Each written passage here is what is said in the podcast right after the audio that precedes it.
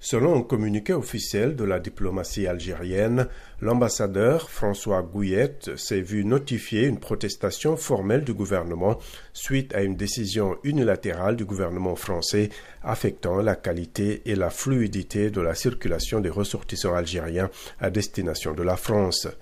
Le ministère algérien a déploré un acte malencontreux qui frappe de précarité et d'incertitude en domaine sensible de coopération entre les deux pays. Le Maroc avait déjà déploré la décision de la France, la qualifiant d'injustifiée.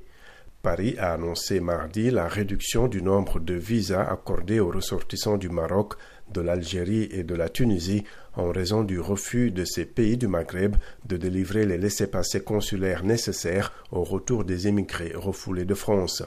Beaucoup de ressortissants de ces trois pays ont exprimé leur inquiétude aux médias. Walid Ben Nasser, un Tunisien de 46 ans en possession d'un visa mais qui accompagne sa femme au dépôt de son dossier, a dit à l'AFP que l'Afrique du Nord ne mérite pas un tel traitement de la France. Certes, il y a un problème avec les immigrés clandestins, mais il y a des gens réglo ici qui ont contribué au développement de la France, dit-il, déplorant une discrimination.